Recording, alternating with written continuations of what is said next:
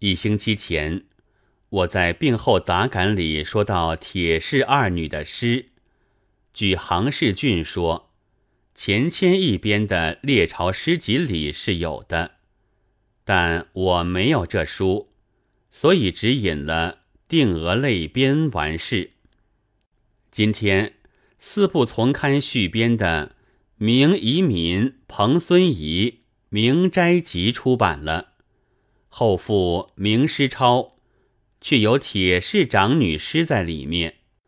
现在就照抄在这里，并将范昌期原作与所谓铁女诗不同之处，用括弧附注在下面，以便比较。照此看来，作为者实不过改了一句，并每句各改译一二字而已。教坊献诗，教坊脂粉落吉喜千华，一片闲春心对落花。旧曲听来犹空有恨，故园归去已却无家。云环半晚朵，林庄清静，雨泪空流。贫谈失将杀，今日相逢白司马，安得江州司马在？尊前重语素，未复琵琶。但于正谢鬼似泪稿，又据毛大方西董吉，言铁公妻女以死讯，并记或以说云。铁二子无女，那么连铁铉有无女儿也都成为疑案了。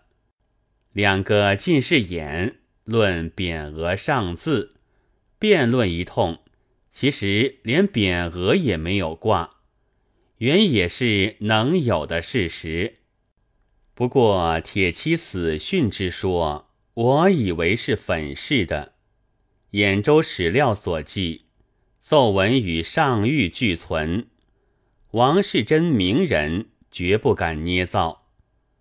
唐时铁铉真的并无女儿，或有而实已自杀，则由这虚构的故事，也可以窥见社会心理之一般，就是在受难者家族中，无女。不如其有之有趣，自杀又不如其落教方之有趣。但铁铉究竟是忠臣，使其女永沦教方，终觉于心不安，所以还是和寻常女子不同，因献诗而配了世子。这和小生落难，下狱挨打。到底中了状元的公式，完全是一致的。二十三日之夜，复记。